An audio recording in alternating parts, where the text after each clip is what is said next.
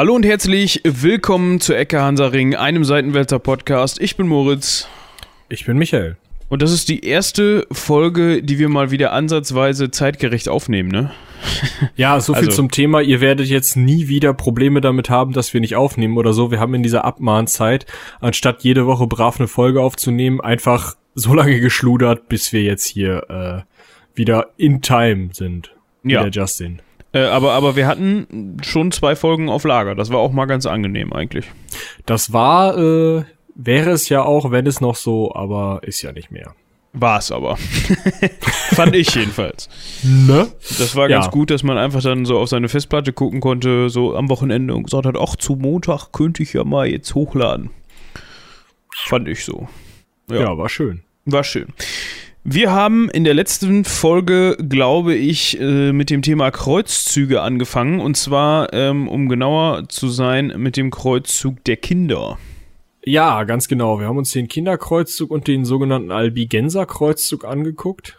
Und äh, ja, damit eben, ja, eigentlich eines der prägendsten, eine der prägendsten Ereignisketten, eine der prägendsten Ideologien des Mittelalters angerissen, ohne wirklich über die Ideologie zu sprechen. Ich glaube, das ist jetzt mal an der Zeit. Besonders, weil ich mich jetzt mal hier hochwissenschaftlich eingelesen habe. Ich habe sogar mal ein historisches Lexikon zur Hand genommen. Ähm, was ja aber eigentlich auch als äh, quasi ausgebildeter Historiker üblich sein sollte. lächerlich ist. Lächerlich ist. Wenn ich meine Hausarbeit nur das zitiert würde, dann würden die mir den Kopf abreißen. Ich weiß, aber trotzdem hab, äh, vielleicht vertue ich mich da auch komplett und habe irgendwas anderes im Kopf, aber das ist ja erstmal ein ganz gutes Grundlagenwerk, um sich einen Überblick über das Thema zu verschaffen und vor allem, um Literatur zu finden, die ähm, mit der man dann weiterarbeiten kann oder sich einen noch besseren Überblick verschaffen äh, könnte. Das stimmt auf jeden Fall. Also äh, dafür definitiv super. Leider mittlerweile ein bisschen veraltet. Der Text, den ich da hatte, ist von 99. Aber ähm, ja, nee, aber ansonsten Lexikon des Mittelalters, ne? Also weiß gar nicht, wie viel Bände, aber ist Du hast- Klopper. Du hast das sogar, ne? Ich hab das, ja, ja. Genau, ist, genau. Äh, genau. Ja, manche Bücher muss man sich einfach wünschen und dann lieb bitte, bitte sagen und dann legt die Familie zusammen und trennt sich von ein paar Immobilien und dann Wir, wir können ja mal eben spaßeshalber gucken. Äh, ja, ich habe 300 bezahlt damals. Ja, aber vielleicht gibt's, äh, gibt's hier irgendwo Preise. Nein. Warte. Ach, Amazon. mittlerweile als Online-Ressource. 250 als Taschenbuch. Ja, ja, ich habe die Taschenbuchversion auch. Ja. Ja. Kein schlechtes Werk. Kann man sich auf jeden Fall mal geben. Das Beste ist, dass die Kreuzzug im gesamten Kreuzzugsartikel mit der K abkürzen. Wenn es mehrere Kreuzzüge sind, das sind es die K.E. Und ähm, die beste Abkürzung, warte, wenn ich sie nochmal wiederfinde, der heilige äh, dip, dip, dip, wo ist er denn? Da. Ludwig der Neunte, der Heilige.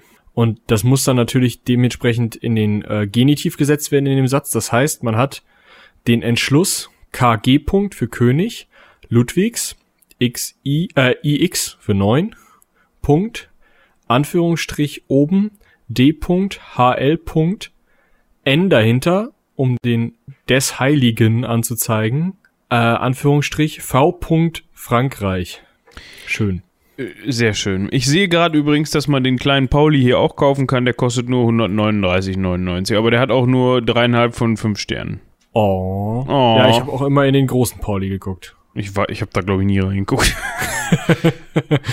Ja, die, die guten alten ähm, Klopper der äh, historischen Lexikonswissenschaft. Die hat aber auch, What die hat aber auch nur dreieinhalb von fünf Sterne, ähm, weil irgend so ein Blödmann äh, einen Stern gegeben hat und geschrieben hat, wirrer Faktenreichtum, nur für Gelehrte.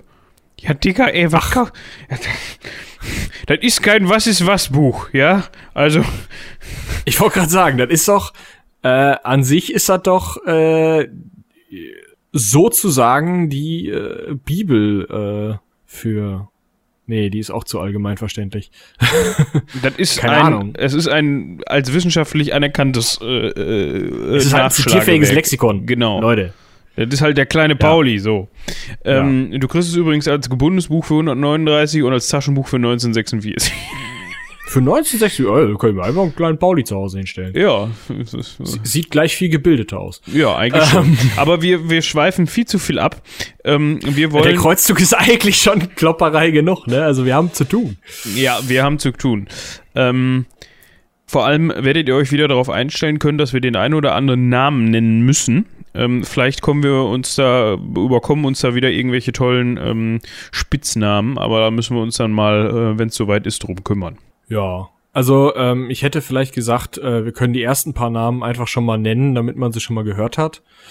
Äh, ich sag mal Gregor, Alexios, Urban. Ja, solche Leute. Mhm. Tankred finde ich schön. Tankred ist schön, ja. Ähm, weiterhin hätte ich noch im Angebot. Jetzt muss er gucken hier. Da gab es so, ein so, so ein Einsiedler irgendwie, das fand ich Ja, genau, den, den, wie hieß der denn noch, der ähm, Peter. Pe ja, okay. Peter. Peter, der Einsiedler. Der ist genau. doch mal mitgegangen. Ähm, aber ja. Auch vorneweg. Ja, äh, dann haben wir noch den äh, Robert, den Gottfried, den Bohemund, den Raimund, den Balduin, den Robert, den Hugo und Athema. Athema, den Heinrich und den Philipp. Ich glaube, dann haben wir sie soweit äh, die Namen haben wir schon mal genannt, können wir die jetzt weglassen. Ja. Ähm, ich glaube, wir sollten wirklich nochmal eben den Bogen schlagen und sagen, wo sind wir überhaupt, äh, was wollen wir überhaupt, ähm, wo fangen wir überhaupt an? Ähm, also der erste, wir fangen logischerweise mit dem ersten Kreuzzug an, weil das der erste ist. Wir hatten ja auch schon mal eine andere Reihenfolge, aber wenn wir mit dem dritten anfangen, dann müssen wir zu viel erklären, was in dem ersten und dem zweiten passiert ist. Ähm, Besonders, weil wir auch mit dem sechsten anfangen könnten oder mit den, äh, ich hatte dir das doch noch äh, vorhin noch mal äh, geschrieben, also wir könnten auch in Spanien anfangen oder beim Deutschen Orden oder da können wir viel Spaß haben. Ja, äh, aber mit den, mit, also wenn, wenn man heutzutage äh, an Kreuzzüge denkt, beziehungsweise von Kreuzzügen spricht, dann ist er ja häufig und in erster Linie erstmal sind damit die drei Kreuzzüge gemeint, die, ja, ich nenne es jetzt mal ins Heilige Land äh, passiert ja, die sind. Bis, bis kurz vor Jerusalem gekommen sind, irgendwie, genau. Ja, obwohl der erste da ja, mal gucken. Ja, wir wollen hier nicht spoilern. Also gleich erst. ähm, genau. Also wir befinden uns im Jahr äh, Ansetzen würde ich mal im Jahr 1095. Okay, ja. Ähm, ich würde sagen, äh, dann bin ich jetzt für den Ort zuständig. Äh, ich hätte jetzt gesagt, wir fangen an im Vorgarten des äh, Herrn Komnenos, Alexios I., oströmischer Kaiser. Genau. Jetzt wird sich der eine oder andere denken, oströmischer Kaiser. Was, hä? Was war der irgendwie nur in, in Ostrom zuständig? Genau, es war folgendermaßen die Stadt Rom selber. Nein. Wir hatten da aber, glaube ich, auch schon mal drüber gesprochen. Ja, bestimmt. Äh, das Byzantinische Reich ist ja mittlerweile, glaube ich, ein Begriff. Wir hatten den Fall Konstantinopels, den Fall von Byzanz, äh, 1454, wenn ich es richtig im Kopf habe, ähm, ja schon mal besprochen. Und ähm, ja, die Stadt war zu Zeiten, äh, also um 1090 rum oder nach 1090, ähm, ich kann es dir gleich genau sagen, auf jeden Fall regiert von Alexios dem ersten Komnenos. Von 1081 bis 1118 Kaiser des äh, ja, byzantinischen Reiches, oströmischen Reiches. Ähm, sich selber hat er römischer Kaiser genannt. Also auch nicht schlecht. Ja, ähm, das ist äh, ganz witzig, aber da können wir mal anders drüber sprechen. Was auf jeden Fall äh, interessant sein sollte, ist die Vorgeschichte vor 1095. Äh, und zwar ähm, dem Herrn Alexios, so würde ich ihn jetzt einfach mal abkürzen. Ähm, der hatte nämlich zu dieser Zeit ein Problem, vielleicht auch nicht nur zu dieser Zeit, ähm, aber dem Byzantinischen Reich ging es 1095 äh, nicht ganz Kacke. so gut, vor allem auch militärisch gesehen. Der Einfluss äh, auf die umliegenden Länder und generell war so gut wie nicht vorhanden. Das lag unter anderem daran, dass man äh, 1071 bei Manzikert ähm, ja gegen äh, die Seldschuken noch ordentlich auf den Sack bekommen hat. Ähm, Übrigens eine Schlacht, über die wir nochmal sprechen müssen, weil die eigentlich den Untergang äh, des Oströmischen Reiches dann 400 50 Jahre später, nee, 400 Jahre später einläutet. Ja, ähm, durch diese, unter anderem auch durch diese Niederlage ist man natürlich ähm, extrem geschwächt, ähm, wie ich gerade schon sagte. Ähm, und dadurch, dass die, ähm, die Seldschuken ähm, auch in äh, Kleinasien und äh, im Nahen Osten immer mehr an Einfluss gewinnen und die dortigen, die dortigen Christen, also die da, noch lebenden Christen und anderen Glaubensrichtungen unterdrücken, würde ich es jetzt mal einfach nennen. Ja, unter mhm. ihrer Fuchtel haben, also da gibt's, ja. Ähm, deswegen sagte ich gerade. So. Genau, deswegen sagte ich gerade, wir befinden uns in Alexios Vorgarten. Ihr müsst euch vorstellen, äh, Byzanz, Konstantinopel ist ja das heutige Istanbul. Und ähm, nach der Schlacht von Manzikert und den weiteren Ereignissen, den weiteren Kämpfen gegen die Seldschuken, war es dann soweit, dass ähm, ja vielleicht noch gerade das Umland äh, Konstantinopels bis Nicea raus, das ist auch nicht wenig Land, aber schon ziemlich wenig im Vergleich zur ganzen Türkei, heutigen Türkei, ähm, halt schon unter seldschukischer Kontrolle stand, so dass ähm, ja, der Alexios einfach um sein Reich fürchten musste und die Leute halt wirklich in seinem Vorgarten stehen hatte. Also es war ja nicht so, dass da irgendwie, dass sie da irgendwie von Konstantinopel aus gesehen da hinten in Jerusalem rumgekriegt haben, sondern bei ihm vor der Haustür.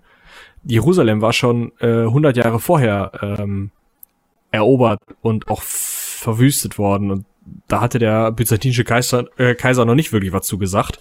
Aber jetzt war so, das Wasser stand halt schon am Kinn. Ja. Und aus diesem Grund hat er dann mehrfach ähm, in Europa um Hilfe gebeten, also im lateinischen Europa. Ähm, und daraufhin hat sich 1095 Papst Urban II. Ähm, dazu breitschlagen lassen. Ob er das, ob, ob das so schwierig war, ihn da breit zu schlagen, ähm, das hören also auf wir den gleich Bildern noch. sieht er gar nicht so breit aus. ja gut, aber ich sag mal, ähm, ob er jetzt so davon überzeugt werden musste, ähm, für die Byzantiner äh, jetzt erstmal oberflächlich in die Bresche zu springen oder auf den ersten Blick ja. in die Bresche zu springen, ähm, das hören wir uns gleich noch an. Ähm, auf jeden Fall hat er ähm, eine sogenannte Synode veranstaltet. Ja. Mehrere sogar. Me mehrere, aber äh, Synode, also Bischofskonferenz eigentlich. Ja. Ähm, und in denen hat er dann ähm, wohl in seiner ersten äh, in Rom, ähm, hat er dann wohl sehr äh, vehement und ähm, einnehmend dafür plädiert, dass man doch bitte mal Richtung Heiliges Land ähm, ja einfach mal dabei gehen könnte. Genau, und das, das wurde auch, ich meine, das war natürlich auch ein bisschen inszeniert alles, ähm, die ganze Veranstaltung. Ähm, man hat das natürlich so gemacht, dass man, dass man auch möglichst Zuspruch erhält. Ähm, auf jeden Fall äh, soll damals schon das Motto der Kreuzzüge dieses äh, Deus Lovult ähm, Jo. Jo, ach, wird das so, ja? dann ist das hier aber falsch geschrieben. Ich bin kein Lateiner, muss ich dazu sagen. Das ist kein, das ist kein L, das ist ein E, oder nicht? Warte. Doch, Lo, stimmt. Hast recht.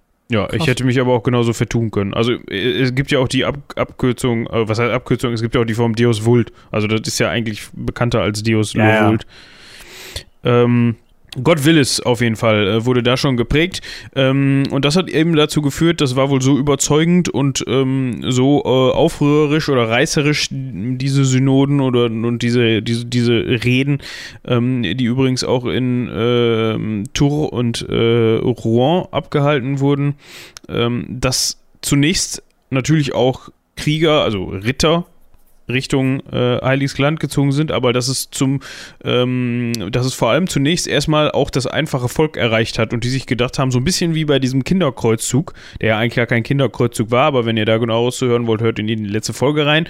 Ähm, das, also die, die unteren Stände, die unteren ähm, äh, ja, Bauern, einfache Leute, Handwerker, die wahrscheinlich auch äh, sich erhofft haben, irgendwas ähm, in ein besseres Leben oder bisschen was abzukriegen oder sowas. Die sind auf jeden Fall auch in Scharen ähm, Richtung ähm, Palästina gezogen, was man so erstmal gar nicht weiß, wenn man, wenn man hört, erster Kreuzzug. Ja, man, man denkt ja immer so hier, keine Ahnung, das war ein ordentliches organisiertes Heer, ne? 1095 ist Urban hingegangen, hat gesagt, hier, Deus Lo Vult, Freunde, Attacke Pinguin, lass uns da mal rübergehen. und dann ähm, ist da gesagt worden, ja, alles klar, Jung, machen wir jeder Staat hier stellt mal eben 50 Mann auf, den ziehen wir hier so ein, so ein weißes Nachthemd über, pinseln da mal ein äh, entsprechendes Kreuz drauf, ne, also hier Malteser, Templer, Deutscher Orden, Tralafiti Und dann schließt ihr euch mal zusammen und dann geht er da mal eben bei und dann macht er da mal eben Ruhe im Puff. So war's nicht. ähm, also vielleicht erstmal 1095 der Aufruf und losgelaufen wirklich sind die dann 1098 sowas? Also der sogenannte Volkskreuzzug, äh, so wird er genannt, weil eben Ja, der ist schon das früher los. Ja, der, der ging im Frühjahr 1096 los. Ähm, Das- Aber die, der, der, der das dann gebracht hat, ähm, ähm, ist er denn? 97. Ah, doch. 96 Ist- November war die ersten, war die erste, äh, kam die ersten an bis 97 Warte, so den Dreh. Ja. Ja, und dann, also die waren 99 ja erst unten in, in ähm, Jerusalem, ne? Ja. Also, aber äh, worauf ich jetzt gerade hinaus wollte, wir haben also gar nicht so dieses, dieses sich organisieren oder so, sondern das erste, was der Papst auslöst, ist, und das wird auch in Quellen beschrieben, ähm, dass seine Kardinäle und die Menschen, die ihm gerade so bei seiner Predigt zuhören, weil der Papst ist in der Stadt, da gehst du natürlich hin zur Predigt, ähm, die sagen, ach, die brauchen Hilfe.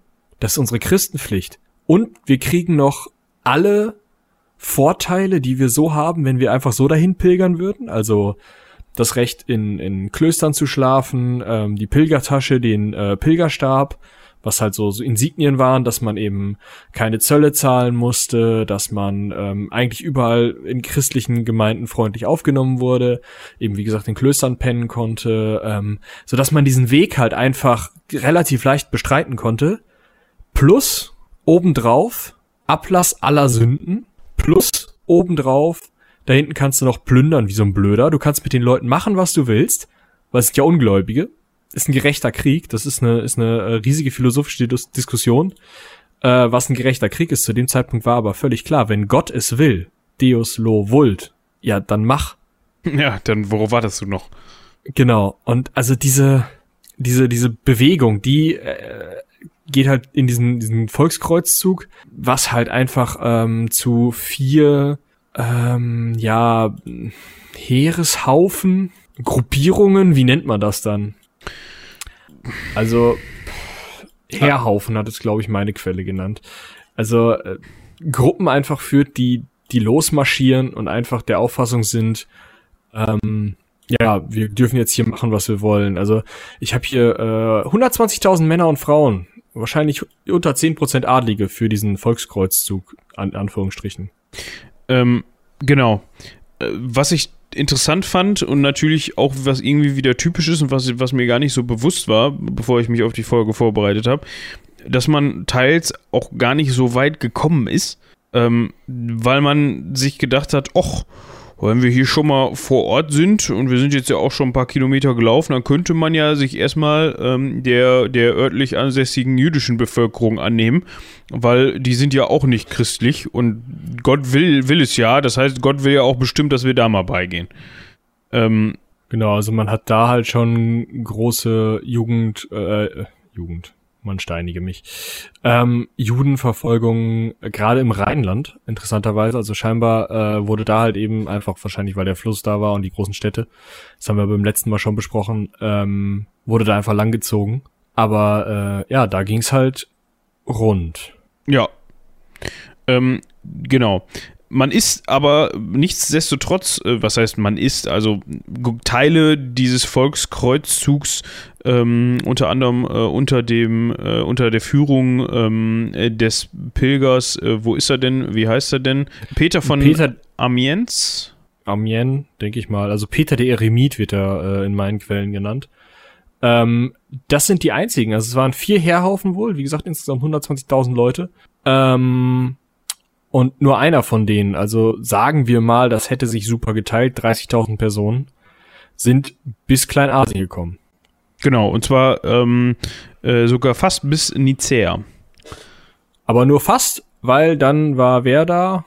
Äh, Die Rumseltschucken. Genau. Die haben nichts mit dem Getränk. Alkohol zu tun. ähm, zuständig zu dem Zeitpunkt war, wenn ich das richtig sehe, Süleyman der Zweite oder Kai Korchorau, das kann ich nicht aussprechen. äh, der Erste. Ähm, oder Kilic Arslan, je nachdem, wer halt gerade Zeit hatte. Auf jeden Fall. Ähm, Wie man gefragt hat. Genau, in meinen Quellen steht, ähm, wie das für Lexika so schön knapp ist. Der vierte unter Führung Peters des Eremiten wurde nach der Ankunft in Kleis Kleinasien von den Türken vernichtet. Ja, genau. Also, weil das Heer natürlich auch, also dieser Heerhaufen hat mich hier eben schon so ganz passend das bezeichnet, ähm, natürlich auch einem organisierten, ähm, geschulten Heer nichts entgegenzusetzen hatte. Ja, und dann wurden die halt mal eben wahrscheinlich kurzerhand entsorgt. Ähm, was auch damit zu tun hatte, dass äh, Kaiser Alexios der Erste, weil die sind natürlich auch äh, in Konstant Konstantinopel vorbeigekommen, äh, der hatte da aber gar nicht so Bock drauf weil das waren ja eigentlich jetzt nicht so die Kreuzfahrer, die er sich vorgestellt hat, als er in Europa um Hilfe gebeten hat. Ähm, deshalb hat er die mal ganz schnell über den Bosporus rüber befördert, damit die nicht auf die Idee kommen, irgendwie ähm, seine Stadt noch länger da, äh, seiner Stadt noch länger auf der Tasche zu legen und irgendwie da noch Unfug anzustellen. Mhm. Ja, das war dann gut gemeint wahrscheinlich von den äh, von den Herren, die da mitge mitgefahren sind und von äh, dem von Peter dem Eremiten, aber ähm, leider relativ wirkungslos. Genau. Interessant ist jetzt oder das, was wir eigentlich als Kreuzzug kennen, als erster Kreuzzug sind eben nicht diese ist eben nicht dieser Volkskreuzzug, diese vier großen 30.000er Gruppen von Leuten, die drei von den Gruppen sind halt irgendwo auf dem Balkan man weiß es nicht genau, verschollen. Irgendwie. Haben und sich halt aufgelöst, wirklich, ja. Ja. Ähm, die werden sich wahrscheinlich auch gedacht haben, so, wir sind hier jetzt fast ein Jahr getapert. Wo ist denn jetzt Jerusalem, Freunde? Dann kannst du noch mal ein halbes Jahr weiterlaufen, wahrscheinlich. Auch wohl zwei. Ja. Aber, ja. Ähm, aber, ähm, gleichzeitig mit diesen, mit diesen ziehenden Gruppen, die ja scheinbar relativ unorganisiert und relativ spontan los sind, sind halt andere, äh, ist eine andere Gruppe gesammelt worden, ein wirkliches Kreuzfahrerheer. Äh, die interessantesten Namen dabei sind, glaube ich, Gottfried von Bouillon, Balduin von Boulogne, vielleicht kennt man den Bohemund von Tarent noch hätte ich jetzt gesagt, den Robert, Robert von der Normandie oder Raimund von Toulouse, Robert von Flandern, ja, obwohl, Hugo von Vermandois. Obwohl Robert II., also Robert Kulshose, ist ja eigentlich doch ähm, finde ich fast die mit in die, äh, erstmal was den Namen angeht, die interessanteste Person, ähm, weil das ist nämlich äh, der älteste Sohn von äh, Wilhelm äh, dem Eroberer. Weil wir sind ja gar nicht so weit weg von der, zeitlich gesehen, von der Geschichte mit, ähm, mit 1066, mit der Eroberung ähm, von England durch, durch Wilhelm und ähm, dementsprechend äh, Robert von der Normandie, der zum damaligen Zeitpunkt ähm, Herzog der Normandie war, ist mit in diesen Kreuzzug gezogen.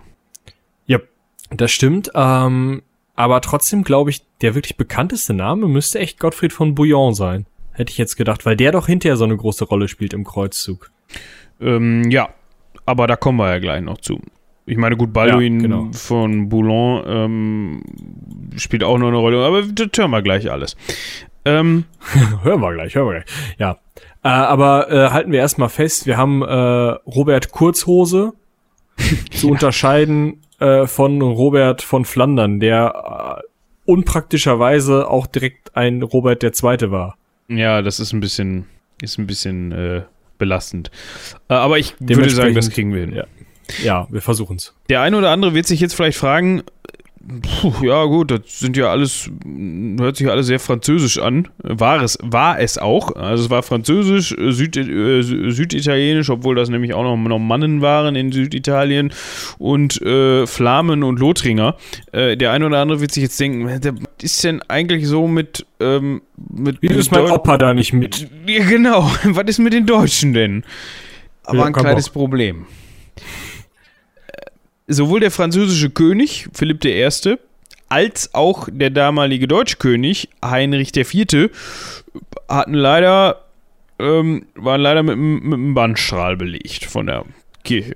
Ein Bandstrahl ist gut, ja. Also äh, waren halt einfach exkommuniziert. Also die durften nicht mitspielen. Die äh, hatten kein Ticket gelöst. Die ähm, waren raus. Aus der Veranstaltung. Ist übrigens ganz interessant. Heinrich Vierte, das ist der Dude, der nach Canossa gegangen ist. Ah. So, ne? Ja. Und das hatte er nämlich zu dem Zeitpunkt äh, gemacht. Warte mal.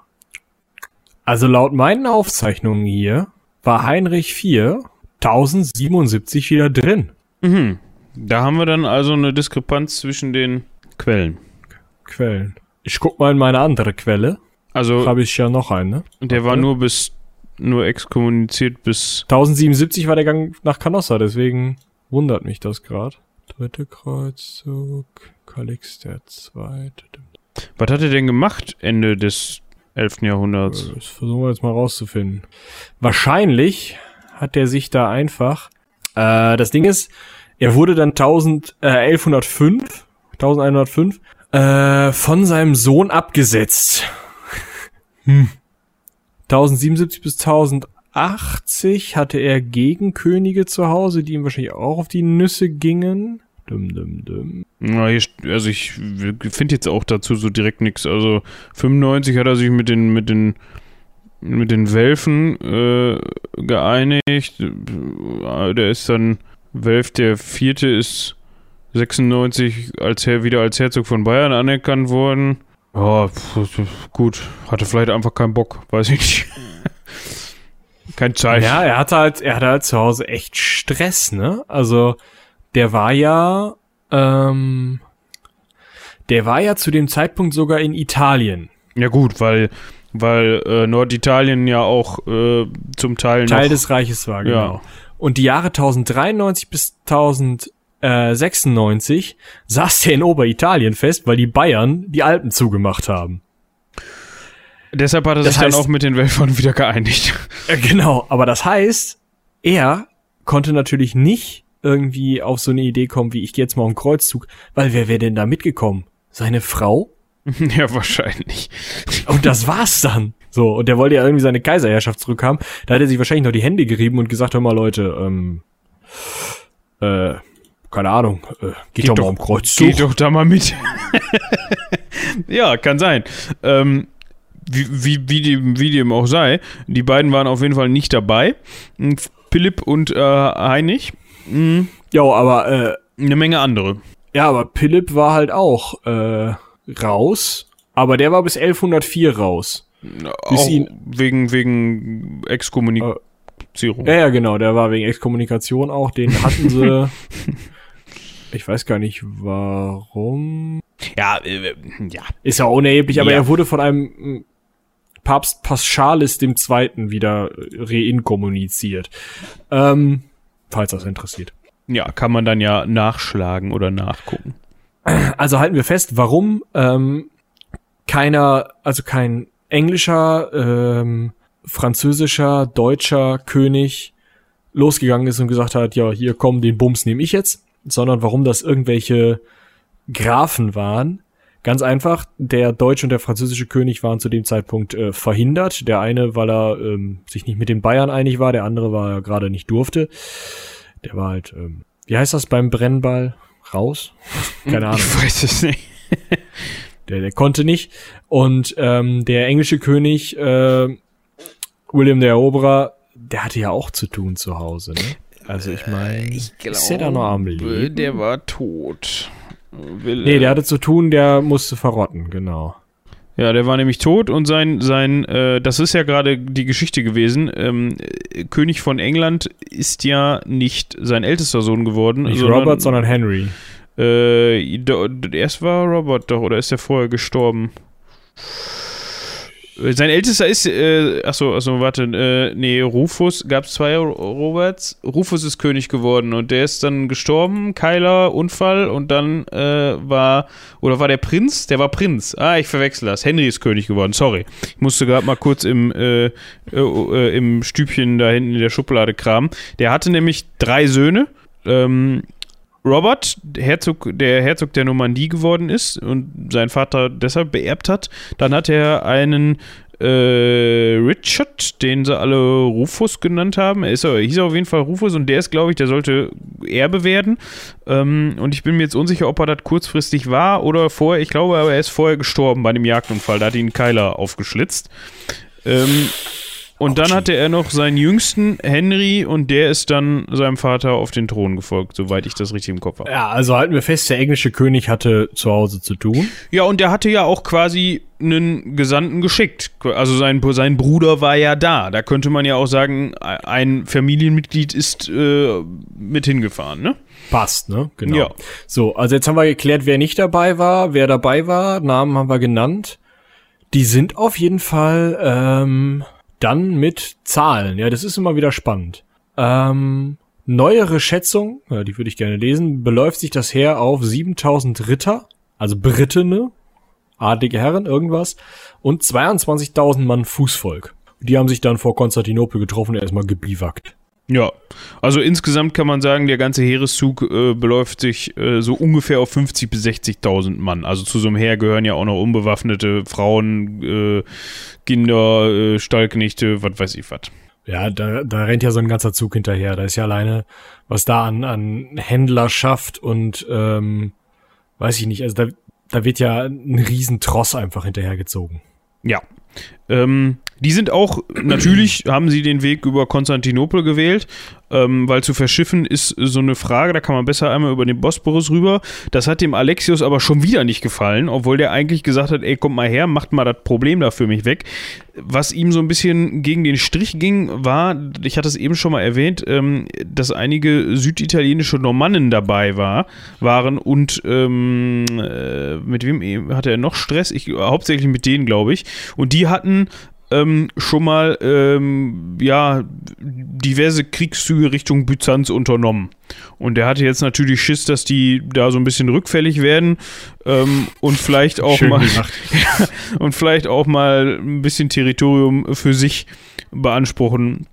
Ähm, wollen, was ich irgendwie sehr witzig finde oder irgendwie überraschend und witzig zugleich. Er hat es dann irgendwie geschafft, die Anführer, die wir eben schon genannt haben, also Robert von der Normandie, Gottfried von Bouillon und so weiter, dazu zu bringen, ihm einen Lehnseid zu schwören. Was, was dazu führt, dass alle Gebiete, also was er damit erreichen wollte, dass alle Gebiete, die, die den Muslimen abnehmen, unter seiner Oberherrschaft äh, geraten. Wo, wo ich so denke, so, also im Nachhinein wird es klar, wie er das warum das geklappt hat. Aber, aber erstmal denke ich mir doch so, hä? Was? Wie, wie hat er das denn hingekriegt oder durchgebracht? Also eigentlich hätte ich so, die Reaktion hätte doch eigentlich lautes Lachen und Schenkelklopfen sein müssen. So nach dem Motto, du rufst uns um Hilfe, wir kommen, sind eindeutig in der stärkeren Position. Wenn wir wollen, dann, dann müssen wir uns eigentlich nur einigen, wer jetzt Byzanz nimmt. So ungefähr wahrscheinlich. Mit der, mit der Truppe, die gerade vor deiner Stadt steht. Aber er geht hin und sagt, ja Leute, schwört mir mal ein Lehnseid jetzt hier. Bitte. Ja, das Ding ist, äh, er war ja immer noch Kaiser. Also ähm, irgendwo zu dem Zeitpunkt ist der oströmische Kaiser ja der, der noch diese diese mh, Hoheit über die Christenheit, Verteidigung des Christentums und sowas äh, noch mit im Namen trägt. Ähm, auch wenn das ja in Ostkirche und katholische Kirche gespalten ist oder in orthodoxe Kirche und katholische Kirche gespalten ist, der hat ja auch also eine seiner Ansagen zum Thema, äh, Leute, kommt mal vorbei und helft uns, war ja, danach machen wir aus der Nummer wieder eine Kirche. Ja. Ähm, der wird ja da so argumentiert haben, dass er gesagt hat, ja, komm, ich bin der Kaiser. Genau. Der, Deu der deutsche Kaiser sitzt gerade in Italien und lässt sich von den Bayern ärgern. Wer ist hier der Kaiser mit den größeren? Ne? So. ja, nicht viel größer, aber Vor allem vielleicht ja. so ein bisschen. Er hat auf jeden Fall die schöneren Kleidchen gehabt und ähm, war auch näher dran einfach. Und ähm, ja, die anderen werden sich gedacht haben, ja gut, ne? Hier so eine Provinzstadt. Genau. ähm, witzig ist wieder, dass er ähm, schnell dafür gesorgt hat, weil er ja auch dann diese ganzen Süditaliener und Normannen da stehen hatte, dass die alle schnell über den Bosporus rüberkommen, so wie er das vorher auch schon mal gemacht hat.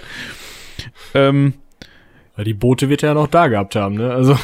Genau, also das hat er, da hat er dann anscheinend ähm, für gesorgt und als nächstes folgt dann eben, dass diese Teilheere, teils zusammen, teils ähm, getrennt voneinander, ähm, durch Kleinasien äh, gezogen sind und auch schon wie das Volksheer vorher, äh, der Volkskreuzzug vorher, dann ähm, auf die Rumselschucken ähm, getroffen sind. Nur ja. das war dann erfolgreicher, weil, weil die meisten, die mitgefahren sind, wussten, was sie taten. Ja, zumindest an, welcher End, an welchem Ende man so ein Schwert anfassen muss. Genau.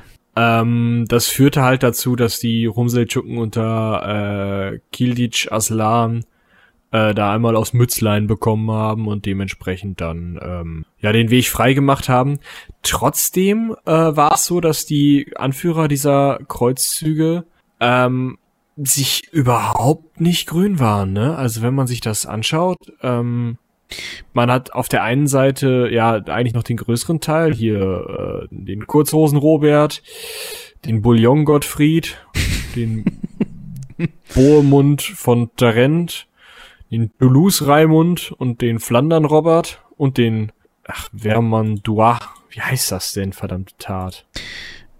Ja, also ich meine, gut, hätte man sich auch vorher vielleicht denken können, dass die Herren es da schwierig hatten, ähm, sich auf einen Oberbefehlshaber zu einigen. Den gab es nämlich per se nicht. Also da konnte man sich nicht darauf genau. einigen, wer jetzt da ähm, äh, das Sagen hat oder am Ruder ist. Was ich ebenfalls noch, also um nochmal eben ganz kurz zurückzugreifen, ähm, auf den, äh, auf, ähm, wie heißt er, Alexios? Nein. Äh, Kaiser heißt Alexios. Alexios war doch richtig.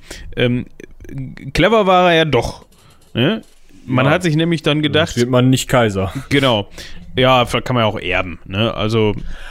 Das ist in Byzanz ganz spannend, da sprechen wir aber wann anders drüber. Ah, da haben wir auch schon mal drüber gesprochen, ne? Ja. ja, so anteilig. Also das ist nicht normal, dass du ihn, also klar, du, du, also dein Vater wird schon versuchen, dass du das erbst, aber ob dein Bruder das mitmacht, das müssen wir dann nochmal gucken. Ach ja, da war ja mit Ränke Schmiede und hier und da und links und rechts, ja, genau. Ja, genau. Ähm, auf jeden Fall hat man sich dann äh, Nicea ähm, vorgeknüpft, also das, die Kreuzfahrer haben sich Nicea vorgeknüpft und das belagert, haben sich daran so ein bisschen schwer getan. Ähm, und dann hat der ähm, Alexios sich gedacht, oh, pass mal auf, wir, auch wenn die Stadt jetzt gerade belagert wird, wir, wir, schicken da mal einen Abgesandten hin nach Nicea äh, und verhandeln mit den Einwohnern und dann hat sich die Stadt ihm ergeben. das ist Das ist eigentlich schon wieder so eine Nummer, weißt du? Und das ja, hat er ist irgendwie mit seiner mit seiner kleinen Eingreiftruppe so 50 Mann, yo, ähm, ihr habt jetzt die Wahl, da vorne die Jungs, ne? Äh, weißes Kleidchen, rotes Kreuz drauf. Die haben schlecht gefrühstückt. Ja, genau. Wir sind super nett. Ey, wir sind cool. Und äh, wir haben hier, ähm, also wir sind nur 50 Mann, also das, was wir plündern, ist nicht so schlimm wie was, was die plündern. Und die glauben ja auch irgendwas von äh, Kreuzzug und so, weiß ich auch nicht. Ich habe da mal mit denen telefoniert, aber so. Ähm, Verstanden also, habe ich das nicht. keine Ahnung. Ich hatte mal gefragt, ob die vorbeikommen wollen, aber irgendwie benehmen die sich ja nur daneben. Aber äh, ich hätte jetzt ein Angebot. Ihr könntet einfach bei uns wieder eintreten in, in äh, den Verein und ähm, dann gehen die. dann dürfen die nicht plündern. Und das fand, fand das Kreuzfahrerherr natürlich komplett für den Arsch, dass sie jetzt diese Stadt nicht plündern durften. Ähm, ja. ja. man muss sich halt mal überlegen, was das heißt. Ne? Also du bist halt ähm, durch große Teile Europas, Griechenlands äh, primär und äh, Teile der Türkei gezogen, der heutigen und hattest äh, mehr schlecht als recht was zu futtern und hattest eigentlich die Ansage bekommen, so hier, du machst da ein bisschen Krawall und dann hast du erstens deine Schulden bei Gott weg und zweitens, so, finanziell springt da wohl auch der eine oder andere Groschen bei rum. Und die erste Stadt, vor der du stehst, wo du sagst, sau, jetzt hier, komm, da sind sie drin, da holen wir mal ordentlich was raus. da, da ist dann irgendwer so eine byzantinische Fahne und sagt, nee, hier nicht mehr. Wir nehmen das mal eben kurz mit. Hier, danke, dass ihr vorbeigekommen seid. Ähm, Schönes Leben noch, ne? Dalang. Das ist, das ist unsere Stadt. ähm, ja. Apropos Dalang. Das haben die sich nicht zweimal sagen lassen, weil die konnten jetzt ja, äh, mussten ja weiterhin dann auf ihre erste äh, Plünderung warten. Ähm, man ist dann weitergezogen und hat am 1. Juli äh, nochmal mit den Rumselschucken zu tun gehabt bei der Schlacht von Dorileum.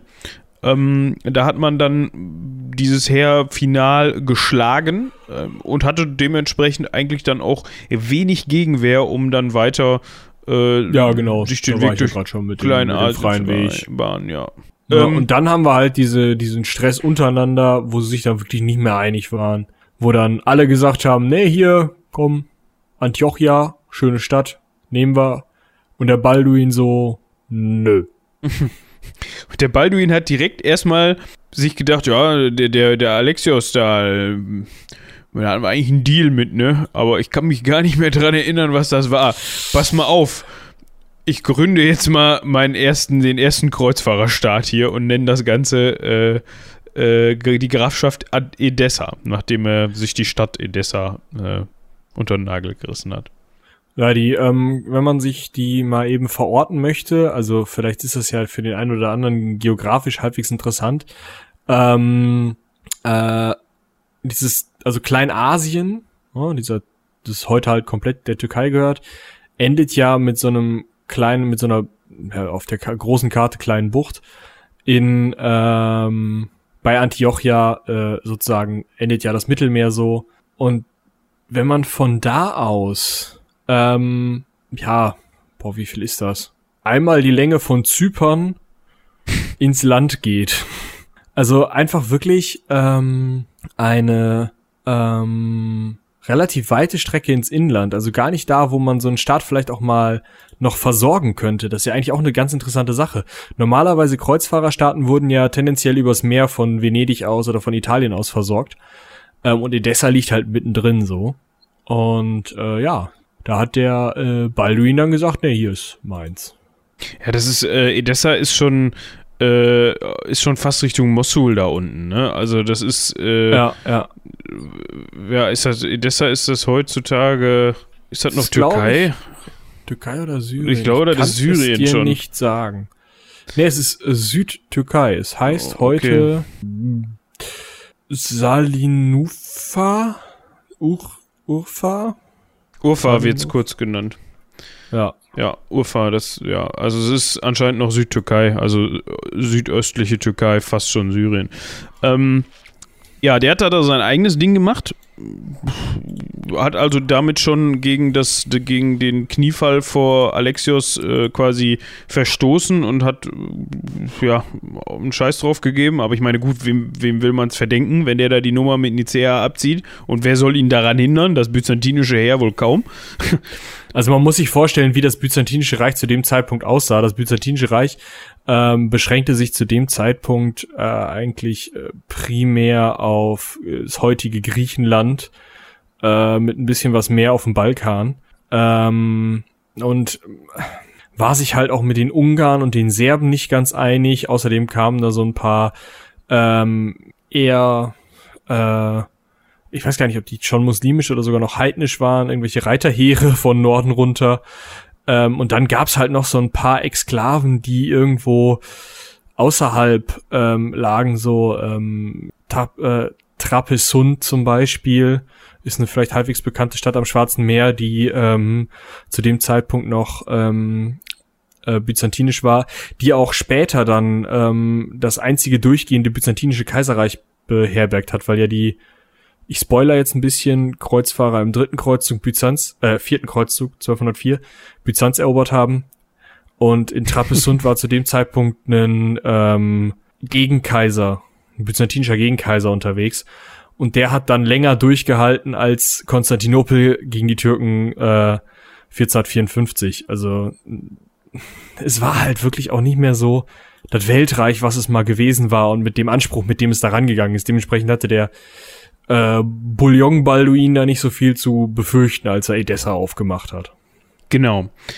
Ähm, der Rest hatte mich ja eben schon angerissen, ähm, hat sich dann äh, im Oktober 1097 die Stadt Antiochia vorgenommen. Ähm, das war eine etwas schwierige Situation. Also die Belagerung ging jetzt nicht ganz einfach vonstatten. Die hat insgesamt äh, sieben Monate gedauert. Äh, Problem an der ganzen Sache, ja, Versorgung des Heers äh, und so weiter. Also es sind viele, viele von den Kreuzzüglern sind verhungert oder dementsprechend dann auch desertiert, wenn sie irgendwann gemerkt haben, das gibt nichts mehr zu beißen. Ähm, erst im Juni 1098 hat man dann es geschafft, die Stadt einzunehmen. Und zwar nicht, weil man die Mauern gestürmt hat, sondern weil irgendjemand die Tore geöffnet hat und die Stadt verraten hat. Ähm, und da beginnt zum ersten Mal so ein bisschen das, was heutzutage auch immer noch, äh, also erst heutzutage wieder, ist auch eine ganz interessante Geschichte, gehören wir auch gleich noch, ähm, den, den Christen vorgeworfen wird. Da hat man dann nämlich einfach ganz stumpf sämtliche Einwohner, also alle nicht-christlichen Einwohner, einen Kopf kürzer gemacht. Ja.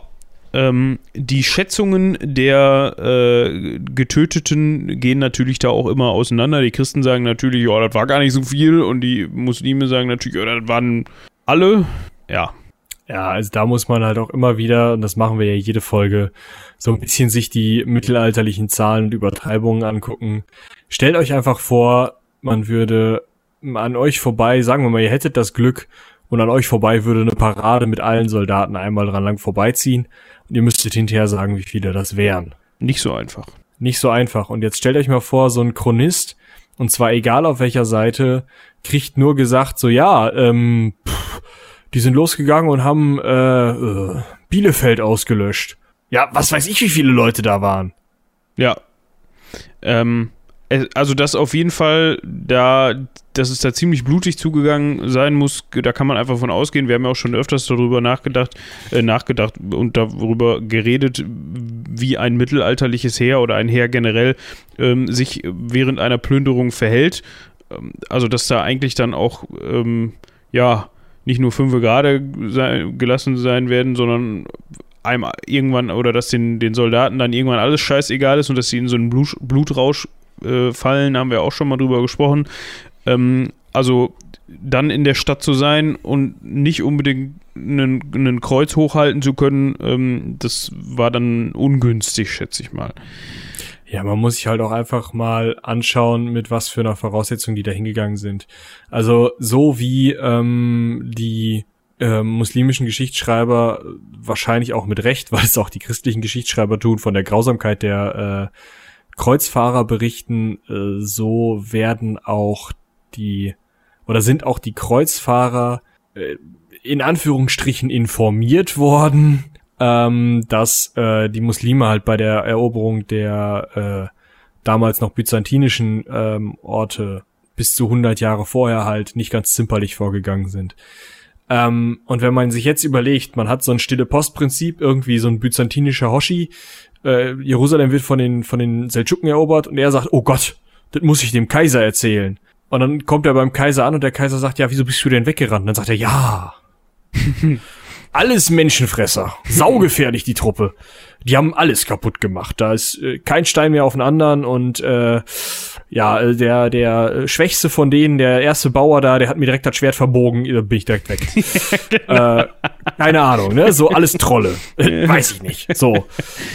Und das hört jetzt ein so ein Hoshi beim, beim byzantinischen Kaiser am Hof und rennt damit zum Papst. Ja, ihr könnt euch das stille Postprinzip ungefähr vorstellen. Also ja, das, das wird auf beiden Seiten halt einfach auch eine Art Propagandakrieg geführt worden sein. Ähm, auf der anderen Seite ähm, habe ich hier noch ein schönes Zitat zum Thema Grausamkeit und so, bevor wir dann zur der Nummer mit dem Fürstentum Antiochia kommen. Äh, der Radulf von Kahn, Kahn, Kahn, Kahn. Was, Filmfestival? Kann? Nee, ja. das schreibt sich Cannes. Ach so. C-A-E-N. Naja, auf jeden Fall ein gewisser Radulf aus dem Kreuzfahrer her.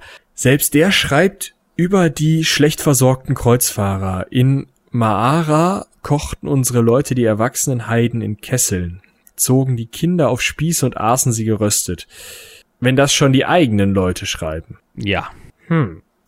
Ja, also ähm, vielleicht sind da auch einfach äh, das ein oder andere äh, Kriegsverbrechen betrieben worden. Davon ist ganz sicherlich auszugehen. Was jetzt schade, wir waren gerade bei der Eroberung von, von ähm, Antiochia. Ähm, und wir haben auch gerade gehört, dass man selber dabei auch einige Federn gelassen hat, weil die Belagerung eben sehr lange gedauert hat und äh, die Versorgungslage sehr schlecht war. Eben, ja, wie gesagt, weil man dann auch die Heiden im Kessel und Kinder auf Spieß und äh, haben wir gerade gehört.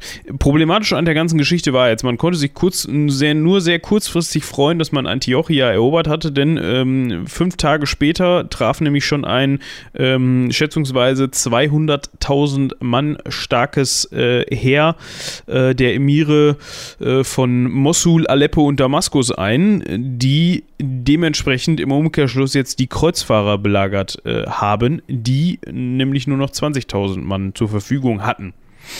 Also zehnfach unterlegen. Ähm, blöd, dass man jetzt in dieser Stadt nichts zu essen hat, ne?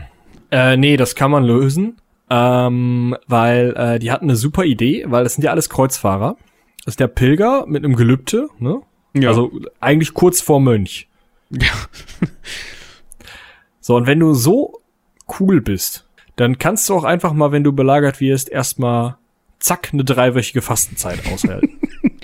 Nachdem du wahrscheinlich vorher schon also, also sechswöchige Zwangspause beim Essen eingelegt hast und davor schon bei den Weight Watchers warst. Also es ist ähm, Autsch. Ja, aber die haben da durchgezogen, die haben gesagt, pass auf Leute, kein Problem, wir fasten erstmal drei Wochen.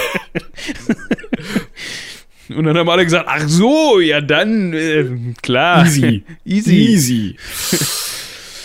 Ja, dann wurden da so ein paar Visionen veranstaltet und irgendwo sei auch diese heilige Lanze aufgetaucht. Da haben wir auch schon mal drüber gesprochen. Das Messer, äh, also diese Lanze, diese Flügellanze aus dem 8. Jahrhundert, die damals 800 Jahre vor, bevor sie geschmiedet wurde, äh, von einem römischen Soldaten, eine germanische Flügellanze, ich möchte das nochmal betonen, Jesus in die Seite gestochen wurde. Ne? Ja, äh, da ist doch Otto auch schon mit rumgelaufen, oder nicht?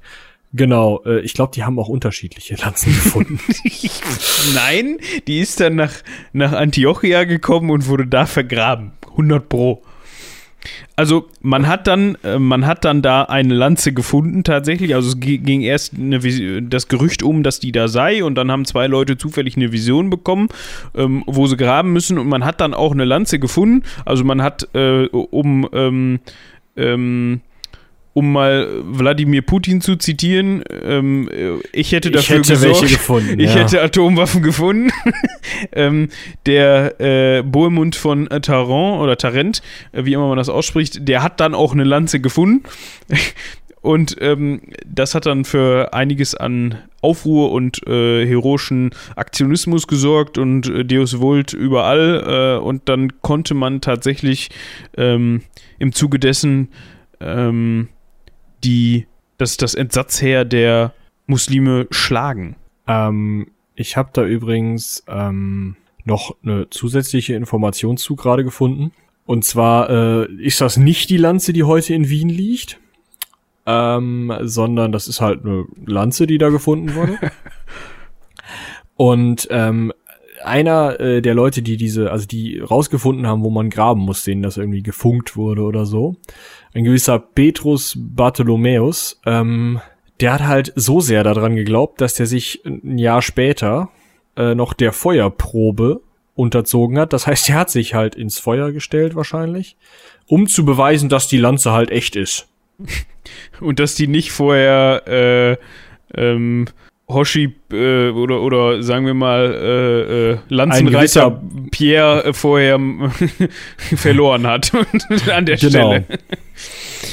Und ähm, weil äh, ja Petrus Bartholomäus dummerweise bei dieser Feuerprobe äh, so schwer verletzt wurde, dass er dann verstarb. oh Mann. Ähm, ist diese Lanze dann als Fälschung ähm, ja offenbart worden, aber eben erst nachdem äh, diese ganze Nummer um Antiochia durch war. Äh, und dann ist, ähm, ja, ist die weggekommen. Ja, dann hat Pierre die zurückgekriegt. Wahrscheinlich. Hier kannst du wieder haben, Scheißding. Funktioniert nicht. Hat aber dann funktioniert in dem Fall, ne? Hat auf genau, jeden weil Fall dazu geführt, dass, dass man gewonnen hat und dass Bohemund sich dann kurzerhand gedacht hat, oh, was der, was der ähm, äh, Balduin da oben in Edessa kann, das kann ich hier auch in Antiochia. Jetzt bin äh, ich hier Fürst von Antiochia. So, genau. Also die 20.000 äh, Kreuzfahrer haben halt 200.000 ähm, muslimische Belagerer besiegt. Schon sportlich. Das ist wirklich sportlich. Die müssen an ihre heilige Lanze geglaubt haben. Was mich auch ganz ehrlich, wo wir eben schon mal über die Zahlen gesprochen haben, daran zweifeln lässt, dass das 200.000 Mann waren. Ja, ja, gut, es wird ja von, von äh, Uneinigkeiten unter diesen drei Emiren gesprochen. Vielleicht ist einer zwischendurch gegangen und der andere war gerade pinkeln oder so. Also weiß man ja nicht. Ja. Ähm, ja, ich würde sagen, diese ganzen anderen ähm, Geplänkel überspringen wir und belagern direkt Jerusalem? Ja, man kann ja noch mal kurz erwähnen, dass man sich dann in dem Fall halt, äh, nachdem man die Geschichte in Antiochia erledigt hatte, ähm, ähm, im Januar 1099 Richtung Jerusalem aufgemacht hat. Ähm, übrig waren noch 14.000, schätzungsweise 14.000 kampffähige Männer, äh, ca. 1.500 Ritter, also inklusive 1.500 Ritter. Ähm, man hat natürlich dann auf dem Weg auch noch belagert und ähm, mal hier, mal da, links und rechts was eingenommen. Genau. Äh, ich hier, ich glaube, ähm, wie heißt der? Äh, Raimund von, wie, von, was von Raimund war das? Äh, von Toulouse, genau, hatte ich doch richtig im Kopf, äh, hat dann zum Beispiel noch versucht, ähm, in Tripolis eine Herrschaft zu errichten, beziehungsweise hat da ein Herrschaftsgebiet errichtet, um halt ein bisschen gegen Bohemund in Antiochia anstinken zu können. Ähm, ja, dementsprechend hat man sich da noch auch gegenseitig so ein bisschen geärgert. Ähm, Hafenstädte eingenommen, was ja auch wichtig war, hatte Michi auch eben schon ähm, berichtet, da die ja auch dann aus Italien und ähm, Venedig und so weiter versorgt werden konnten. Ähm, man wollte aber natürlich letzten Endes äh, hauptsächlich Jerusalem erobern. Ja. Genau. Und ähm, das sah gar nicht so geil aus. Also Jerusalem sah vielleicht geil aus, aber die Aussichten sahen nicht so geil aus. Also, ähm, wenn man sich das mal anschaut, also die äh, Verteidiger der Stadt hatten erstmal die Idee, okay, wir hauen erstmal sämtliche Christen, schmeißen wir erstmal aus der Stadt, weil da kommen die Christen und wenn nur einer von denen irgendwie auf dumme Gedanken kommt, macht wieder einer Türen auf, das lassen wir. Genau. Zweiter Punkt, äh, die sind jetzt hier vor der Stadt, die ganze Stadt, die ganze, das ganze Vorland der Stadt haben wir schon mal räumen lassen, das heißt alle Bäume umgekloppt damit die Christen sich kein Belagungsgerät bauen können. Und erstmal alle Brunnen zugeschippt, äh, damit da auch irgendwie nicht so gutes, also gar kein Wasser mehr rauskommt. Ähm, ja, also war scheiße so vor der Stadt. Genau, und es war ja auch, also wie man sich das vorstellen kann, ähm, da unten ist es ja auch öfter mal warm. Wenn so man dann kein Wasser hat, dann, dann ist es noch wärmer, vor allem wenn man in äh, Kettenhemd und äh, Rüstung steckt. Ähm, obwohl äh, Rüst, Rüstung hat sich da wahrscheinlich ausschließlich auf Kettenhemd ähm, belaufen in, zu der Zeit. Ich glaube, großartig zu Plattenrüstung der Zeit, ja, Plattenteile hatten sie groß, also Topfhelme ja, aber wirkliche Plattenteile eher nein. Ja. Ähm, dementsprechend kam es natürlich dazu, dass genauso auch schon wie vor Antiochia ähm, viele Ausfälle, das hört sich an, als wäre so ein Fußballspieler verletzt worden ist, ne? Ausfälle. Ähm, hm. Viele Verluste durch Seuchen, Hunger, Desertationen, Desertierungen heißt es, glaube ich. Ja, genau. Also es sind Leute weggelaufen. ja. Dissertation. Ähm, ja, äh, vorgekommen sind, genau, ich muss meinen Satz noch beenden, mm, was natürlich die Angreifer zusätzlich geschwächt hat. Ja. Genau. Ähm, das größte Problem für die Angreifer war aber halt auch einfach, die hatten keine Belagerungsmaschinen. Und jetzt stellt euch mal vor, man gibt euch so ein Kettenhemd, ist ja schon mal nett, äh, so ein Lappen mit Kreuz drauf, bitteschön, noch so ein Schild, so ein Topfhelm, da wird's auch gar nicht warm drunter, und so eine Fuchtel. Und dann zeigen die euch so eine vier, fünf Meter hohe Mauer und sagen hier. da wollen wir gerne rein. Mach mal. Gut Fuß. Ne? Es, äh, Mento. Ja, und dann sind die da hingegangen, wie die Einheiten bei, erinnert mich so ein bisschen an Stronghold Crusader. Wo du ja Haben sich da mal hingestellt, hallo. Wo, wo, du ja eigentlich gar keine Belagerungsmaschinen brauchtest, oder? Also nee, bei Stronghold Crusader nicht. Da hast du einfach gegen die Wand gehauen. Ja, genau. Aber ich glaube, das funktioniert nicht. Die ist dann oben langsam runtergewandert, umso mehr du gegen die Wand gehauen hast mit deinem Schwert. Ähm, war dann nicht so äh, und man musste dann aus den umliegenden ähm, Gebieten versuchen, tunlichst irgendwie Holz ranzukarren und vor allem auch irgendwie Wasser. Äh, da gab es dann noch so einen Vorfall, dass das Wasser, was man erst rangeholt hat, dann nicht so eine gute Qualität hatte. Das hatte man auf irgendeinem See geholt, glaube ich. Ähm, man hat es dann auf jeden Fall hingekriegt aus ähm, Samaria, was relativ weit entfernt äh, lag, ähm, Bauholz bzw. Holz zum Bau von Belagerungstürmen, Rammen, Katapulten und so weiter ranzuholen. Äh, und man konnte dann zu dem Zeitpunkt erst wirklich anfangen äh, mit der Belagerung, also aktiv versuchen, diese Mauer zu überwinden. Ja, und am 15. Juli 1099 haben sie dann die Tür aufgemacht und sind da mal beigegangen. Genau. Und da hat sich dann wahrscheinlich ähm, das, was äh, in, ähm, in Nicea war das? War das? Nee, in Nicea nicht, da durften sie ja nicht. In Antiochia schon seinen, seinen äh, Anfang genommen hat, so ein bisschen, ähm, äh, da wurde das Ganze auf die Spitze getrieben. Ähm, da hat man dann nämlich, weil man ja nun endlich Jerusalem eingenommen hatte und auch schon wahrscheinlich ähm, die Hälfte des eigenen Heeres verloren hatte, ähm, gedacht, äh, ihr seid schuld und zwar alle, die in dieser Stadt waren und hat dann angefangen, ähm, mal wieder ein bisschen äh, um sich zu schlagen ähm, und sehr viele Einwohner der Stadt, egal ob muslimisch, ähm, jüdisch, jüdisch, oder christlich, christlich, ja, man hat halt geplündert wie sonst was. Also wahrscheinlich hat man auf jeden eingeschlagen, der nicht die eigene Sprache sprach. Ähm, eine hebräische Quelle, so zumindest die neuere Forschung, geht von ungefähr 3000 Opfern aus, also 3000 Überlebenden innerhalb der äh, Stadt, die dann noch hingemetzelt wurden. Wahrscheinlich sind auch einige geflohen. Äh, auf der anderen Seite hat man halt die älteren Quellen, die, oder die muslimischen christlichen Quellen, die halt wesentlich höhere Zahlen nennen. Aber da haben wir auch wieder dieses Phänomen von, ja, zähl halt mal durch. Also muslimische Quellen gehen von bis zu 70.000 Toten aus, christliche Quellen 10.000 Tote. Die hebräische Quelle sagt jetzt 3.000, irgendwo zwischen 3 und 10.000 wird es wahrscheinlich liegen. Ja, und ich frage mich dann, wenn ich gerade 70.000 höre, ähm, würde ich jetzt erstmal, gibt es da bestimmt Schätzungen, ähm, würde ich mich jetzt erstmal fragen, wie viele Einwohner hatte Jerusalem zu dem Zeitpunkt überhaupt? Wie groß war Jerusalem zu dem Zeitpunkt? 70.000 ist schon also, ganz schön viel, äh, oder nicht? Wenn man sich überlegt, äh, ich hatte neulich noch einen Schrieb, ähm, ich kümmere mich gerade in, über eine Hausarbeit, in der Hausarbeit um Reichsstädte um 1800.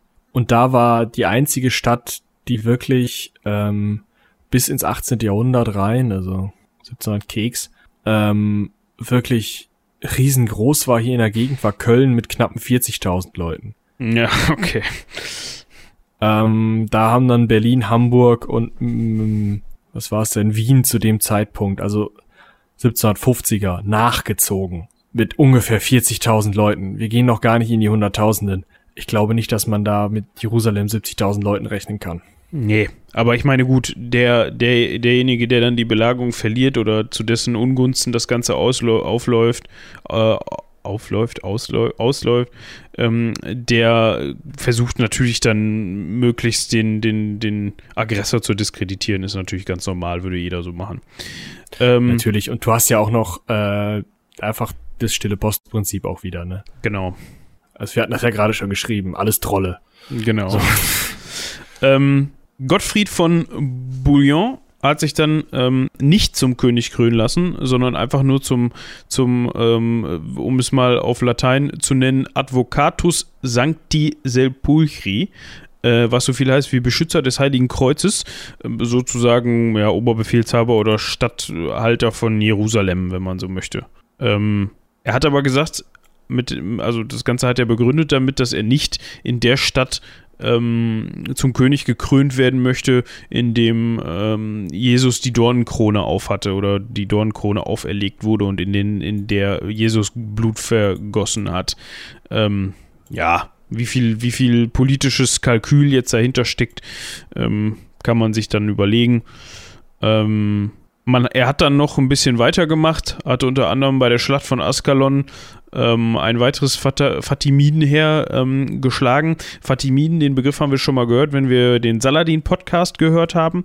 Ähm, da waren das die, die von Saladin in Ägypten verdrängt worden sind. Die hatten damals, ähm, ah, was heißt damals, also zu dem Zeitpunkt des ersten Kreuzzuges auch äh, enormen Einfluss auf die, auf das äh, äh, Gebiet äh, um Palästina und die hatten, glaube ich, auch, äh, waren auch die aus Jerusalem jetzt äh, vertrieben worden waren, ne? Soweit ich das weiß. Genau, ja. Ja, wobei das auch so eine Sache ist, weil da gerade erst in Jerusalem die Herrschaft gewechselt hatte zwischen den Seldschuken und diesen Fatimiden. Ja, genau, also seldschukisch, teilweise fatimidisch. Ähm, 1100 ist ähm, Gottfried dann gestorben. Ich muss noch mal eben wieder gerade zurückgreifen. Hatte wer, wer war das denn jetzt? Hatte Gottfried nicht sich schon irgendwo ähm, äh, Du meinst Edessa? Ja, das. Ja, das war sein das Bruder. Das ist halt das Ding, genau. Das war sein Bruder. Und das ist jetzt so eine Sache, weil wir haben ja vorhin mehrfach vorgelesen Gottfried von Bouillon wie Brühe und äh, Balduin von Boulogne. Das sind auch zwei unterschiedliche Herrschaftsgebiete aber die Typen waren trotzdem Brüder. Das macht es natürlich nicht einfacher, was aber dazu führte, dass unser Typ, der als erster ausgeschert ist, der erste, der gesagt hat, oh hier Lehnseid, Freunde, pff, ich will meine eigene Gegend, hier Edessa, schön, nehme ich. Der hat dann natürlich direkt mal die Königswürde in Jerusalem gekriegt. Ja, danke dafür. Ja, und hat dann Edessa halt, weil es war, war ja über, ähm, hat dann seinen Vetter Balduin äh, von Burg äh, bekommen. Ja über, überschrieben bekommen, überlassen bekommen. Mal, ja, genau. Dann gab es, was noch vielleicht ganz, ganz interessant ist, Raimund IV. von Toulouse, hatten wir eben auch schon einmal drüber gesprochen, ähm, hat dann äh, 1109 ähm, an der syrischen Küste die Grafschaft ähm, Tripolis errichtet. Das war dann insgesamt der vierte Kreuzfahrerstaat. Also äh, äh, Edessa, ähm, Antiochia, Jerusalem und eben Tripolis, ne, die vier Kreuzfahrerstaaten oder Herrschaftsgebiete, Grafschaften, wie immer man das auch nennen möchte. Genau. Ähm, ja, jetzt hat man dann natürlich um mal kurz eben noch auf die Folgen des Kreuzzuges einzugehen, da hat man natürlich jetzt vier Kreuzfahrerstaaten, ähm, die auch natürlich irgendwie zu Uneinigkeit und Neid unter anderem äh, untereinander führen. Ähm, und die Muslime haben sich natürlich ähm, Jerusalem wegnehmen lassen, was bei denen ganz im Gegenteil zu den Kreuzfahrern eher zur Einigkeit geführt hat, weil man ja einen gemeinsamen Fight hatte.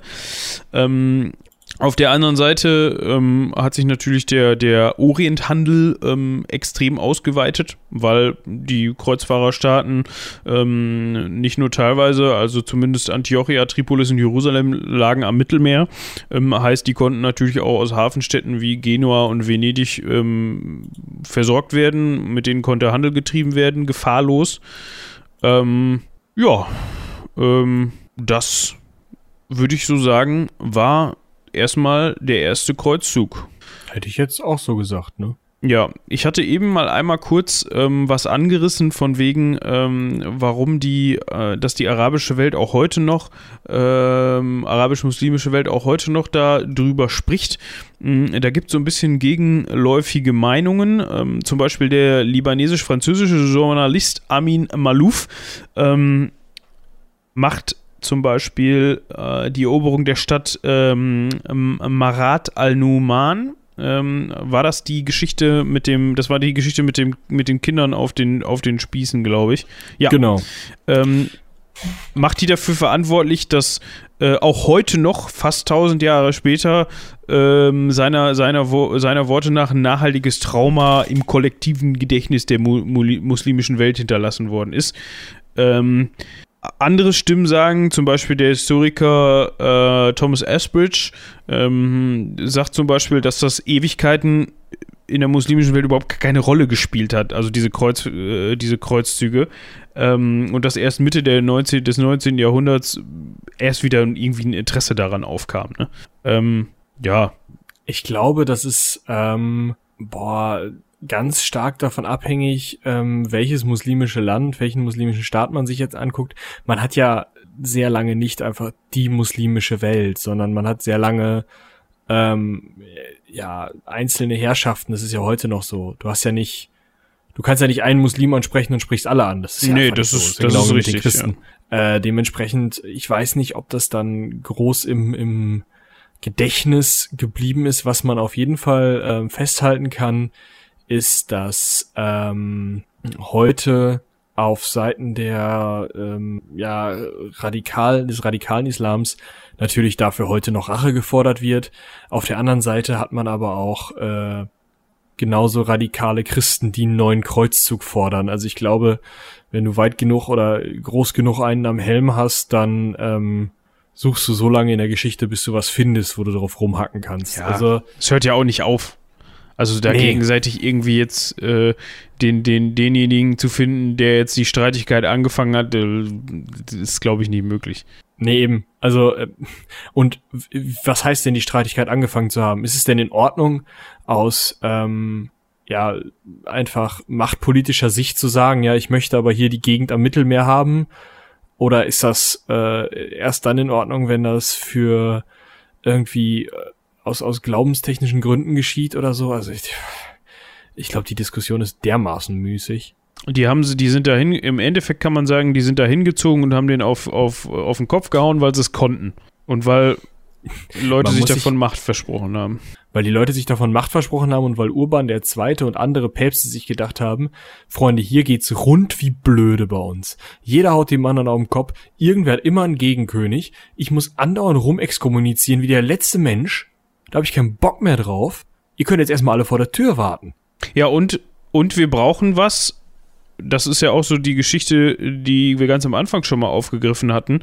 Ähm, ob der das jetzt wirklich gemacht hat, weil der äh, Alexios gesagt hat, komm mal rum, äh, ist die Frage, weil damit hat er ja auch ein Ziel geschaffen, was in erster Linie die untereinander konkurrierenden Grafen und Herrscher und so wieder ein, wieder ein gemeinsames Ziel gegeben hat. Ne? Ja. Erstmal hat man die, wie du schon sagtest, erstmal hat man die ru ruhig gestellt und gesagt, hier, rennt mal dahin, kümmert euch mal lieber, anstatt euch gegenseitig auf den Kopf zu hauen, darum, dass da Jerusalem wieder zurückerobert wird. Ja. Ähm, und man hat natürlich auch ganz nebenbei den Einfluss äh, der römisch-katholischen Kirche enorm gesteigert, ne? Weil man Ja, klar. es natürlich hingekriegt hat, mal eben ähm, sehr bedeutende Herrscher ähm, der, der, der Christenheit zu dem Zeitpunkt oder Europas zu dem Zeitpunkt nach seiner Pfeife tanzen zu lassen und gesagt, ha gesagt hat, hört mal zu, Leute, ihr habt jetzt nur noch einen Auftrag und zwar Da lang. da lang, weil Deus lo vult. Ja. Ich denke, wir sind jetzt auch schon, laufen schon wieder auf die anderthalb Stunden zu. Eieiei. Ja, gut, aber das ist halt auch so ein Thema, ist nicht ganz, äh, wenn wir den eins durchhaben wollen, dann dauert das halt ein bisschen. Aber ist ja auch mal wieder schön, mal wieder eine längere Folge. Ja, genau. Ja, mal gucken, wie lange der zweite Kreuzzug dauert. Ähm, ich Ja. bin äh, gespannt. Ich auch. Ich glaube, ich, ich hätte jetzt gesagt, ich wollte gerade sagen, der ist vielleicht ein bisschen spannender, aber der war ja auch schon sehr spannend eigentlich. Ja, doch. Also ich meine, hier wusste man, was am Ende passiert. Beim zweiten wüsste ich es jetzt nicht unbedingt aus dem Kopf. Nee, wie der jetzt mm, ausgeht, muss ich, müssen wir uns dann nochmal angucken und uns natürlich auf die Folge vorbereiten. Ähm, in diesem Sinne äh, fange ich jetzt mit dem Cross-Selling an. Kannst du gerne tun. Ich suche so lange jemanden für die Sammeltasse, aber ich glaube, wir haben schwere Probleme. Ja, damals war das ja auch noch nicht so mit den, mit den detailgetreuen Abbildungen, ne? Aber vielleicht Ja, die gibt's ja, dem 18. Tassenmalerei war einfach noch nicht so. Was ist denn hier? Ich hatte was gesehen eben von dem Canossa-Gänger. Da könnte, der hatte ein schönes Bild. Oh, ich hab wen. Äh, der ist nicht mehr vorgekommen, aber äh, Hugo von Vermandois, Und was hat er gemacht? äh, der war dabei. Ach so, gut. Äh, Hugo, muss mir den ja auch mal eben angucken. Von Vermendois, da ist er. Ah, er wird, er wird von, ähm, ah nee, Quatsch. Er wurde, wird nur von Leuten erwähnt, die unter anderem sowas wie Wilhelm von Tyrus heißen. Äh, egal. Ja, aber ja, ja, ist okay. Es wird eine minimalistische Sammeltasse, aber das ist ja heutzutage wieder in. Sieht aus wie so ein, wie so ein, wie so ein missratenes Tattoo, finde ich. So ein bisschen. So von wegen, ja, das war meine erste Freundin oder so, habe ich mir tätowieren lassen. Alles klar. Ähm, Oh, oh, oh, der, der hat einen Pfeil ins Knie bekommen. Der Ugo oder Hugo. ja, folgendes, der ist ja, ähm, äh, los, ne? Und Ja, hat hier Kreuzfahrer und so. gekreuzfahrrad. Äh, Genau, und ähm, der ist dann halt dummerweise von äh, hier den, den Chefs da von der Gegend, ähm, hier ähm, ähm, Gottfried von Bouillon und Konsorten, nach Konstantinopel zurückgeschickt worden, als die Antiochia äh, erobert hatten. Und äh, sollte denen in Konstantinopel sagen, so hier, ähm, wir könnten mal Hilfe brauchen. Alexios, du hast da noch ein paar Leute in der Hinterhand. Äh, schick sie nicht vielleicht mal eben nach. Äh, ne, das hat doch in, in Nicea so gut geklappt. Können wir das nicht mal und so.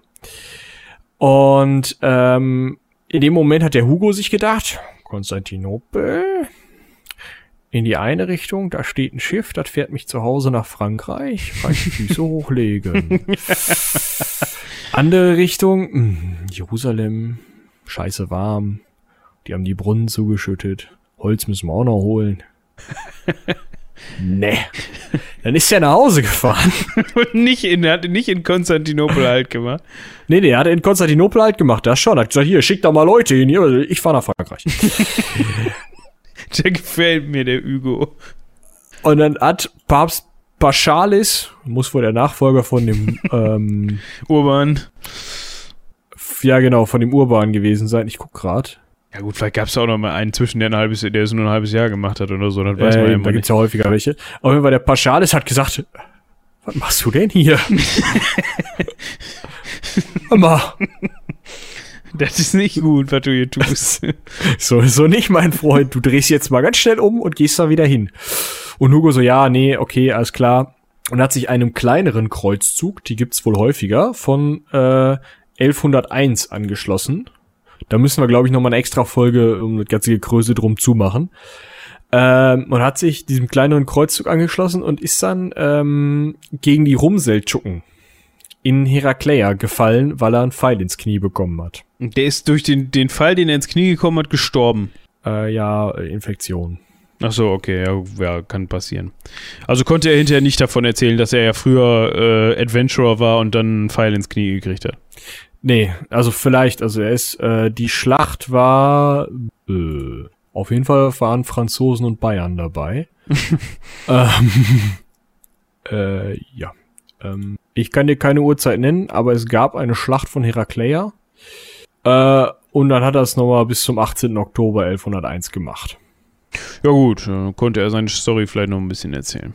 Gut, Ja. ähm, wenn ihr diese Folge hört, dann könnt ihr im Anschluss direkt äh, die erste Folge der sechsten Staffel, ne? Vom Heldenpicknick. Ich komme mit den Staffelbezeichnungen immer durcheinander, weil ähm, ich irgendwie fälschlicherweise angefangen habe, am Anfang den Prolog mitzuzählen, aber das wird ja nicht als ein, einzelne Staffel gezählt oder ist der, ist der, oder doch? Nee. Nee, also haben wir eigentlich sieben Abenteuer. Abenteuer, aber nur sechs Staffeln, weil die erste Staffel ist ein Prolog, genau. Genau.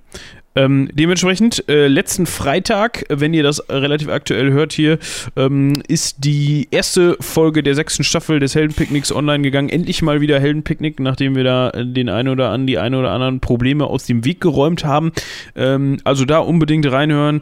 Ähm, und ich glaube, wir haben jetzt kommenden Freitag auch endlich mal wieder eine spontan-spontan-Folge. Und ich hätte auch kommt schon. die jetzt Freitag? Ich glaube, die kommt am 13., ne?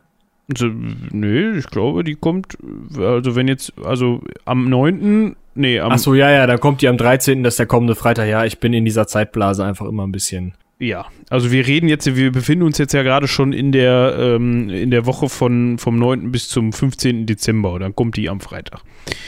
Ähm, September, September, was habe ich gesagt? Dezember.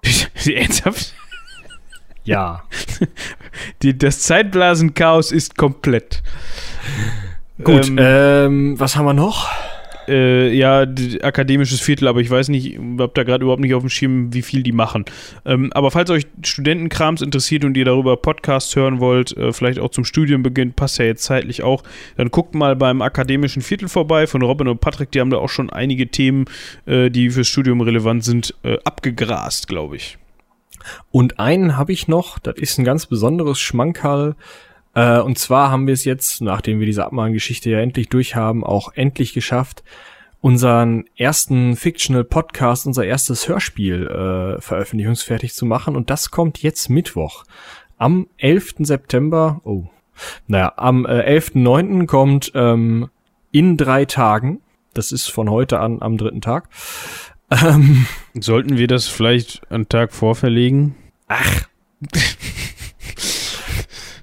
Äh, das muss ja auch noch durch einen Konverter für YouTube. Ähm, so, also, in drei Tagen kommt, äh, müsste am 11. sein, ja. Ich schaue noch mal kurz. Nee, ich meine das auch. Das ist so, glaube ich. Äh, auf jeden Fall kommt das dann, das ist unser großes Hörspielprojekt. Ähm, es steht nicht im Artikel. Es kommt. es kommt, Leute. Nächste Woche wird es erscheinen. Äh, wahrscheinlich am 11. Ähm, also, ja, das war eine Kooperation mit dem äh, Institut für Kommunikationswissenschaften der WWU in Münster. Hat mega viel Spaß gemacht. Wir hatten äh, super engagierte äh, Studenten dabei, also studentisches Projekt äh, und ganz, ganz tolle Sprecher, meiner Meinung nach. Ähm, die meisten Ersttäter, glaube ich, ne? So, oder sogar ich alle? Ich glaube auch. Also ich, zumindest unsere beiden Hauptdarstellerinnen haben vorher noch keine, ähm, keine Hörspiele gesprochen, wenn ich das richtig verstanden habe. Ja, und dafür war das super, meiner Meinung nach. Ja, auf jeden Fall. Also das äh, ist das Ganze sind äh, acht Folgen. Ich glaube, insgesamt kommen wir auf ungefähr Spielfilmlänge. Ähm, ist ein bisschen Mystery, studentisches äh, Milieu, bisschen Krimi, ein bisschen Mystery macht einen Riesenspaß, hat einen Riesenspaß beim Machen gemacht und äh, ja, hört's euch auf jeden Fall an. That's what she said. Sorry. Wie auch immer. Und damit verabschieden wir uns für heute. Wir bedanken uns vielmals fürs Zuhören. Haut rein, bis zum nächsten Mal. Ciao. Bis dahin, tschüss.